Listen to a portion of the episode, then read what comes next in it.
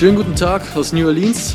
Mein Name ist Luis Richter. Ihr hört einen Basketball.de Exklusiv-Podcast, denn es gibt Neuigkeiten zu besprechen.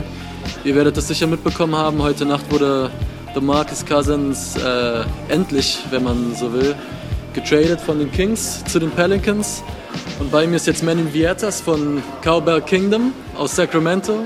Er ist immer nah dabei bei den Kings und äh, covert Sacramento jetzt seit Jahren und Ihr werdet sicher das Video gesehen haben, die erste Reaction von DeMarcus Cousins, äh, als er von dem Trade gehört hat, kam auch von ihm. Also der Mann ist auf jeden Fall immer am Start, was das angeht und ja. Yeah. Well, welcome to the show first of all. Thanks for taking the time. Yeah, thanks for having me, Lewis. How you doing? Fine. How are you? Doing well, doing well. How was uh, the first night after the trade? Man, it was a shocker to say the least. We were hearing rumors all day circulating from uh, Woj from Yahoo Sports, and then out of nowhere, randomly after the game, literally minutes after the game had ended, the the report came out that he had he had indeed got traded to the New Orleans Pelicans, and it was a shocker for all. Uh, we didn't we didn't see this coming. Um, we knew the Kings were going to make a move to try to push towards the eighth seed, but we didn't know they were going to do a total reconstruction of the whole Sacramento Kings as they did last night.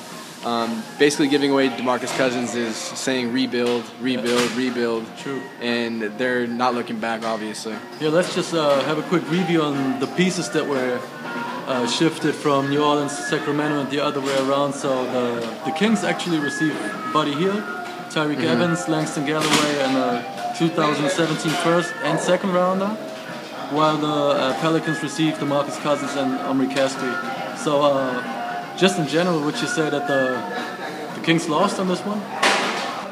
Most definitely, the Kings lost on this one. I I thought that they would at least have to would go after the Boston Celtics for that number one pick from the from the Brooklyn Nets, or I maybe thought that they would go towards you know maybe the LA route, or maybe even look into like a Portland Trailblazers type type of deal because they got more pieces that, that are potentially better pieces than what New Orleans could have given us. But you know, I do see it from the other side of the perspective, though. You know, the Kings had that dark cloud hanging over them for for years now, six years. Um, they haven't won over 33 games with DeMarcus Cousins in the lineup, which you know, for an NBA team that's trying to make the playoffs, that's not plausible to have. So, you know, moving DeMarcus Cousins is the right move in the long run, but I know they could have gotten better pieces for that straight, yeah. straight away because the the trade deadline did not end last night. It, it, it ends in the future, and this week. So if if, if they could have just held off for a little bit more and got filled in some more offers, I'm pretty sure they could have got something better. Yeah, and just looking at everything that happened before the trade, it's just like, I mean, I wanted to say like typical Sacramento because two weeks ago uh, there were reports that DeMarcus will definitely stay with the Kings and that will uh, that they will definitely like uh, sign a contract extension. Extension. Even 45 minutes prior to the trade, there were reports from Mark Stein via uh, Marcus Cousins' agent that there's nothing going to happen. Mm-hmm. The players didn't know like until 10 minutes before it was announced. I think so. What does this whole thing just say about like uh, how spontaneous this whole uh, story just popped up yesterday? Well, yeah, that yeah, that's right. Uh, Demarcus wanted to stay in Sacramento. You know, he like he loved it there. Time and time again, every time I've talked to him, he says, you know, I love it here. Sacramento's my home. I'm staying. And when questions got brought up about contract extension, he was very adamant about it that he wants to stay, that this is his home, and his agent as well. And you know, a lot of his Kings teammates, you know, were kind of surprised and shocked at the moment too, because they were they were had they had the ball rolling going into the All Star break, winning five of the last seven. True. You know, they had everything going for them they were on the verge of cracking that eighth spot, and they had Denver three lined up to play Denver three three times before March 11th. So that was going to be a huge huge deal for them after the All Star break. And then now this happens, and now you got a now you got a All Star and Demarcus Cousins going to play with Anthony Davis, which he can for sure solidify them the eighth seed in the in, in the West. And you know, if I was the Sacramento Kings player right now, as you saw, they went on Twitter last night saying hey, like I like uh, I know Anthony Tolliver, you know, tweeted, "Wow, dot dot dot." You know, just he just shocked himself because he didn't he didn't believe it was real. Along with uh, around like many other players in the NBA, like I know C, I know CJ McCollum tweeted it like, "Wow, is, is this trade for real?" I know Karl-Anthony Towns tweeted, "Wow, how how could this be happening?" You know, it took the NBA by storm last night. Yeah, and there's a another story there is I think to this trade is uh, the Kings actually hold a top uh, a draft pick which would go to the Chicago Bulls if the pick would land uh, outside from the top 10. So you think uh, the Kings will probably tank it up now for the rest of the season just to secure that pick and get the rebuild like going in full, full, uh, full fashion? Yeah. Oh yeah, of course. Um, you know they were in a weird spot. You know for for this for the for like right right now they're in a weird spot. They were you know on the verge of either making the playoffs at the eighth seed, or they were gonna fall out of the top ten. Which you know when like when you look back at back at Vlade and and Vivek Ranadive, the owner, you know they didn't want DeMarc, they, they, they, they didn't want to, you know, get in a spot where they couldn't get nothing, you know, because they, they knew that if they fell below fell below 10, they would get a draft pick. They knew if they fell above 10, they wouldn't get a draft pick. And keeping DeMarcus Cousins on the on the team, you know, you potentially could have got gotten the eighth seed, could have potentially gotten, you know, maybe like below a 10 a 10 spot in the draft, but you know, like who knows what what if the Kings would have picked up Storm and you know just caught up to the seventh seed in the in, in the West, and you know all those hopes could have been you know diminished because because in because in all reality they're not beating the Warriors in the in the in the playoffs. They're not beating the Spurs in the playoffs. So you know as a as an owner's perspective, you know they wanted to you know at least take something for you know you know what they can get. But I still I still believe that they could have gotten way more for him. Yeah, but looking at the pieces uh, the Kings received now, I mean, Buddy Hield is is a talented guard. You get Tyreke Evans, who obviously has been in Sacramento already, and Langston Galloway. Um, what do you think? Who of these guys is really going to stay on a long term? Like, what can they really bring to the Kings? Looking like at the, at the next season, probably, or the reminder of this season. Yeah, well, uh, you know, Tyreke Evans, you know, he was a Sacramento guy, won a Rookie of the Year his first year there in Sacramento. You know, everyone there is familiar to him. You know, the, the, the fan base there loves him. But you know, as a Sacramento perspective, we got Darren Collison, which possibly he, he might get traded as well, mm-hmm. and we have Ty Lawson.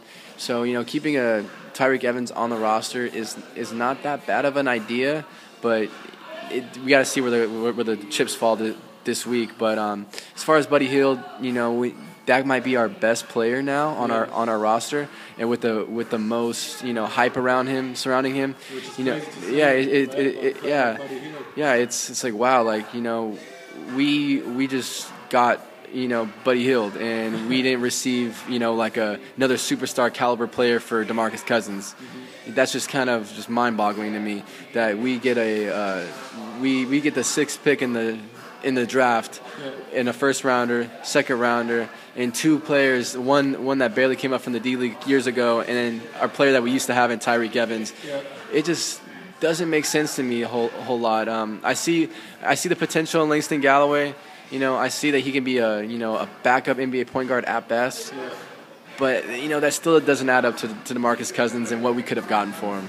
Yeah, and talking about the picks that the Pelicans uh, threw in there, I mean, obviously. Uh, the Kings will draft at the position that the Pelicans like uh, achieve in the season. So, and I mean, they sent Boogie to New Orleans, so the Pelicans won't be that bad, meaning that the picks won't be too high, obviously.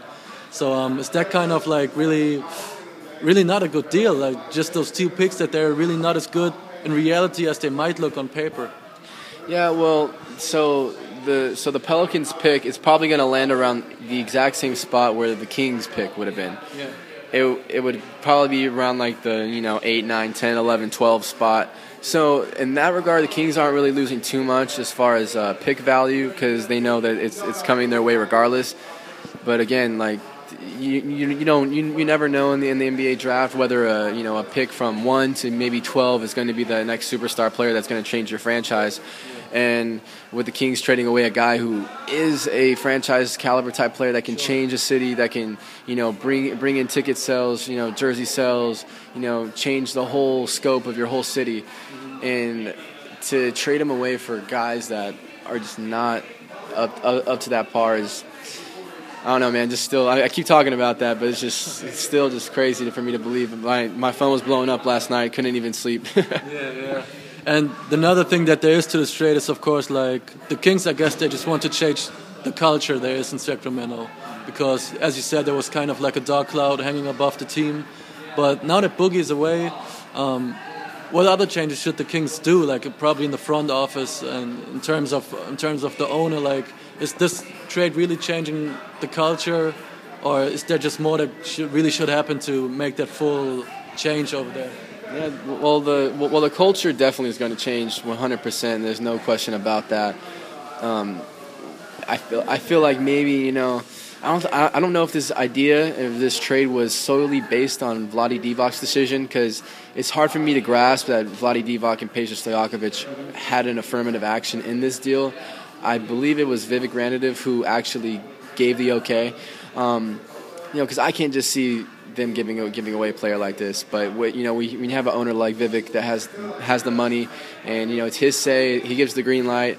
You know, it probably was his uh, was his decision. But you know, as as, as far as um, as uh, far as the uh, whole uh, King situation goes with with uh, what's going on with the Dark Cloud, yeah, the Dark Cloud is is away from him now. You know, we had Demarcus Cousins had 17 technical fouls this season. He had 17 technical fouls all of last season, yeah. which in reality, that's that's terrible. He's one. He's on the verge of you know an 18 technical foul, which is going to result in a second one game suspension, automatic suspension from the NBA, which the Pelicans are going to deal with 100. percent He's going to get a, he's going to get a technical foul in, in the mo- in some recent game. So you know the the whole rebuild process is going to start from the from the ground up because you know they got they obviously wanted to get picks for him. They got the first round pick, a, a future second round pick. You know, and the Kings are still going to get their pick this year too.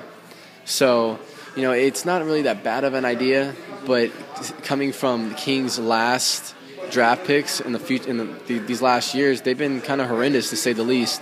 You know, we uh, draft Thomas Robinson a couple years back. Didn't pan out to be anything off the roster already. We had uh, we uh, picked up Isaiah Thomas years back. You know, the, the and the, the, Kings didn't want to pay him the max money, but now look, now the now the Celtics paid him. Now he's one of the top three players. You know, in scoring. Um, and then and also and also with uh, and uh, with Hassan Whiteside too. We uh, drafted Hassan Whiteside in the second round a couple years back. You know the Kings you know didn't believe in him at first. You know shipped him to the D League a couple times, didn't give him the chance. Now he made max money down in Miami and leading the NBA in blocks almost.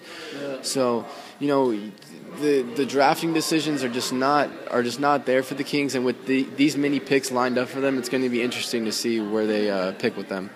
And of course, I mean, I think the organization knew that, like, DeMarcus and Anthony, I mean, they were there in New Orleans while the trade was going down. DeMarcus Cousins was, like, surrounded by media guys from all over the world. He was just, like, getting questions from everyone. Uh, what does that kind of a move say about about the style of this trade and how will, like, other players who probably thought about going to Sacramento or will think about Sacramento, how can a, a move like this and just the whole process how it went down probably affect their uh, decision of going there? So, you know, players wanting to go to Sacramento, it's kind of still going to be a dark cloud. Yeah. they, they, they, most players in the NBA think of it as a dark hole when they go there. You know, they they don't see an owner with a with an idea that has you know that has any any purpose. They don't see like uh, they don't see a GM that has a purpose. You know, like regardless if they're NBA greats, you know, you could be an NBA great, but that doesn't mean you're going to be an NBA great manager or owner. Sure. You know, and uh, you know that that definitely does you know put a damper on most of the things going on in Sacramento with players wanting to go there in free agency. Because you know they're it's kind of how like the Sixers were. You know they got lucky through the draft. They did the whole trust the process thing. You know they got lucky with Joel Embiid. You know they they uh, they, they sat him out. They have you know they, they ended up picking up Ben Simmons, which now he's sitting out too. Which yeah. you never know what's going to happen with them. But at least they drafted correctly and you know they're they're doing it the right way. It's gonna take it's gonna take some time to get to rebuild back in Sacramento. There's gonna be no no uh, you know Demarcus Cousins or LeBron Jameses or Steph Curry's or James Harden's coming out of the woodwork and yeah. you know just popping up in Sacramento because you know they don't see anything going on there. They don't see a future for them there, and uh, it it just kind of it just kind of sucks that. Uh, that you know we got, we had, we had the new arena there just got built this season you know, the hype in there was was real, the fans were real, the excitement was real, and then something like this happens. Yeah. It's it just uh, you know one dark cloud leaves, but now a dark cloud is going to be permanent for another two three years, maybe more. Okay.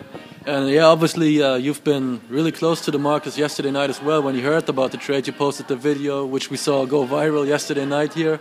Um, can you just take me like uh, through that situation? What is your interpretation of the DeMarcus's reaction on uh, yeah, on hearing about that he got traded uh, to New Orleans. Yeah, so so last night, you know, the Twitter was buzzing. Everyone was talking about it. Uh, Woj had tweeted that you know the trade talks have have uh, you know increased and that it was you know about to go down. Um, you know, we had an idea about it, about that it was going to happen, and then basically right when I heard about it officially was a little bit after that the the video was uh, shot. But in the moment that the video was made, I I saw right after the All Star game, you know, Demarcus Cousins was carted off the floor to go to the media availability, and there was a crowd of reporters just waiting there to, to, to talk to him because everyone knew what was going on. And uh, ultimately, you know, we we all crowded around him. King's PR guy, Chris, went up to him and you know just whispered in his ear, and I heard him say, you know, there's, there's something going on with the New Orleans Pelicans. You know, you're you're probably about to be traded, this and that. So got it got Demarcus's head spinning because he he approached the media interview and no one knew what was, he didn't he didn't know himself what was going on. He asked the question before the interview. He's like, "Wow, I got I got all this media around me. What's going on?" And then he's like, "I never get this much media." And then you know the, the PR guy had to, had to had to tell him, "Hey, you know, I, I got to tell you what's going on." And then he responded with, "Oh man, it's whatever," you know. And then he said, I, he ended up saying, I, yeah, I love New Orleans. You know, I had a fun time here. So, you know, it was it was just kind of like the in the in the spot moment. You had to be there to see it. Um, seeing the seeing the body language from him in the PR PR uh, representative of the Kings in the moment was just mind-boggling. Like you really don't see that in sports that often, especially right after an All Star game. Yeah, sure. And uh, yeah, that, that's the biggest thing about it. It's right after an All Star game in New Orleans, and he Yeah. just got traded to New Orleans. Yeah. It's basically like the biggest news, you know, possibly uh, like it's definitely around him, obviously. Yeah. But you know, in recent in recent trade history, that's probably one of the biggest, you know, new, uh, the biggest things that happened happened simultaneously as a game All Star game end, ends. A franchise caliber player gets traded to the same city where the all the All Star game is. Yeah, it's really nobody cared a bit about the game afterwards. no, yeah, no one, yeah, you know, yeah, the game was just chalked up after that. No one, you know, Yeah. yeah, you know, it was it was great. You saw Anthony Davis score for 51 or what, 51 or 52 points. In a game where Yeah. really Yeah, you saw- yeah, you- like. Yeah, you saw Anthony Davis, you know, win the MVP. You know, he's he's he's having a you know he had the one of the best all he had the best All Star game ever. You know, I mean, and then right after the game, you have a player like Demarcus get traded to your team. I I feel like you know he, he has a surreal feeling going on right, right now with him because you know he needed that help down there, and then. You know what? Like, what a better feeling to know that that your organization did something. You know, in the biggest weekend of the NBA, and and then ultimately your own city for your own team. It's it's just a crazy crazy feeling for him. And you just said there'll probably be uh, more moves in the Kings roster. Like the trade deadline is approaching now. Probably Darren Collison is on the move. What kind of pieces would you like to see come into Sacramento now? Oh man, this is a crazy question because you know no, none of us know right now. Yeah. Um, you know Matt Matt Barnes not going to be there. Darren Collison, I can almost guarantee you he might not be there because teams really need a backup point guard like the Cleveland Cavaliers. You know, definitely after this Demarcus trade went down, I guarantee you the front office of the Kings just received plenty of calls for everybody on the roster because they that was a red flag signaling that yeah we're uh, rebuilding. So you know, let, like let's get our guys out of there. So yeah, I, I feel like Ty, I feel like Ty Lawson. You know, he he proved himself this season a little bit, so he might stay on the roster. I don't see a team you know going out on a limb and picking him up. But um, Darren Collison for sure, I see leaving. Um, you know, that's that's about that, that's about it. Maybe Ben McLemore, but Kings been trying to move him for a while now. He's been around a lot of trade rumors, but I could see them two leaving for sure before the before the trade deadline, and maybe a Kosta Koufos for sure because he, he's that type of do it all player. But yeah, we're just Kings are just stuck with that. You know, I could say you know wholeheartedly they def- definitely now they have the worst starting five in the NBA, and uh, and bench too. You know, to to say the least. Um, you know, you take DeMarcus Cousins out of that, it's just it's just crazy. You really see how much uh, the team was relying on Demarcus, right, in terms of getting wins and in terms of everything, basically. Yeah, but uh, you know, there was a game uh, a week and a half ago when they uh, played the when they played the Celtics at home, and that was the game that Demarcus had actually sat out his one game suspension after picking up his 16 technical foul, and the Kings handily beat the beat the Celtics with a full Celtics team, Isaiah Thomas, Yeah. and uh, you know everyone was everyone was there, and uh, the King the Kings like, had a 20 point lead, and you know through the third third quarter, fourth quarter. that was that was definitely a game where like it opened the eyes of of Vivek, and he, it showed him that hey, you know, we can win without Demarcus, but having that idea, yeah, we can win without Demarcus, maybe just one game. Yeah. You know, it's just it's just kind of crazy to me thinking that you know that can just be like a maybe maybe that didn't trigger his decision of, of trading him, but it was definitely like a foreseen thing that hey, maybe we can win without him. Manny, I just uh, really thank you very much for taking the time, and I wish you really the best of luck covering the Kings now, and uh, don't take it too bad on you. thank you, man. I appreciate it. Ja, liebe Leute, Manny Vieites vom Cowbell Kingdom von den Sacramento Kings. Äh, das war's äh, mit der Coverage aus New Orleans. Alles weitere lest ihr online. Stimmen aus New Orleans, die Recaps zum Freitag, zum Samstag, zum Sonntag. Und bald auch noch, so viel kann ich sagen, eine kleine Interviewreihe mit den Rising Stars. Äh, Miles Turner ist dabei, Malcolm Brockton. Also äh, bleibt einfach dabei und wir hören und lesen uns. Macht's gut.